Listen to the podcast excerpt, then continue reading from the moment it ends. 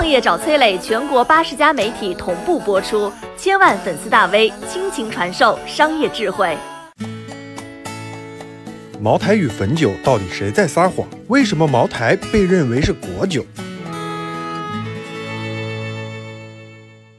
中国第一的白酒品牌是谁？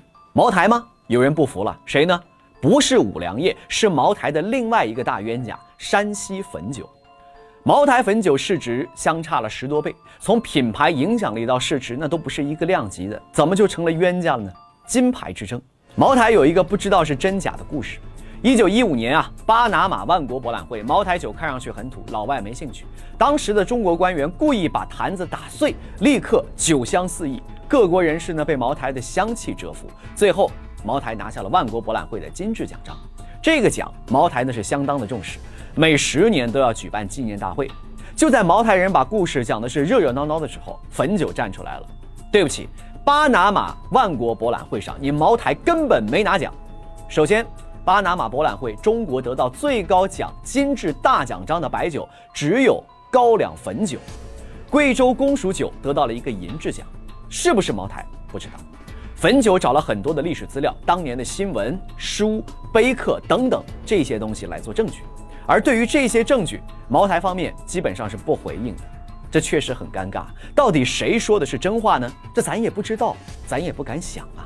商战必杀技，品类第一的身份包装。历史上，汾酒有大诗人杜牧“牧童遥指杏花村”加持，而品质上，汾酒有金奖认证，处处压茅台一头。那怎么就让茅台翻盘了呢？原来呀，从零一年开始到现在，国酒茅台这个商标，茅台申请了九次，都被相关部门拒了，但是它照用不误。多年以来，媒体上、高铁上，“国酒茅台”四个字从不间断。看了这么多年，消费者早就把茅台和国酒这两个字联系在一起了。在白酒这个品类当中，不断投入广告，用“国”字占领了消费者对于白酒第一品牌的认知。对于非白酒爱好者，提到白酒，除了茅台，他还记得谁呢？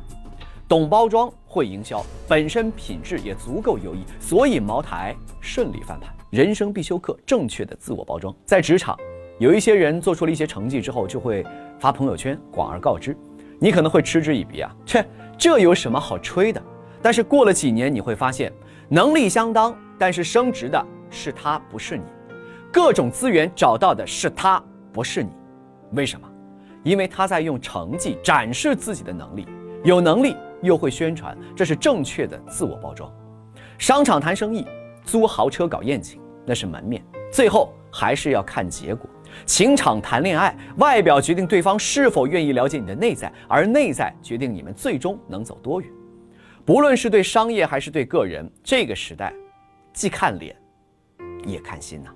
你好，我是松南，是崔磊的合伙人。包括抖音、快手、百度、阿里、腾讯等等这些互联网公司，都曾经邀请过我们去分享创业方面的课程。我们把主讲的内容整理成了一套音频的课程，里面包含了如何创业、如何做副业、优质项目的剖析等等。相信对你会有所帮助。下拉手机屏幕，在节目简介里添加我的个人微信，这套课程今天免费送给你，快去领取吧。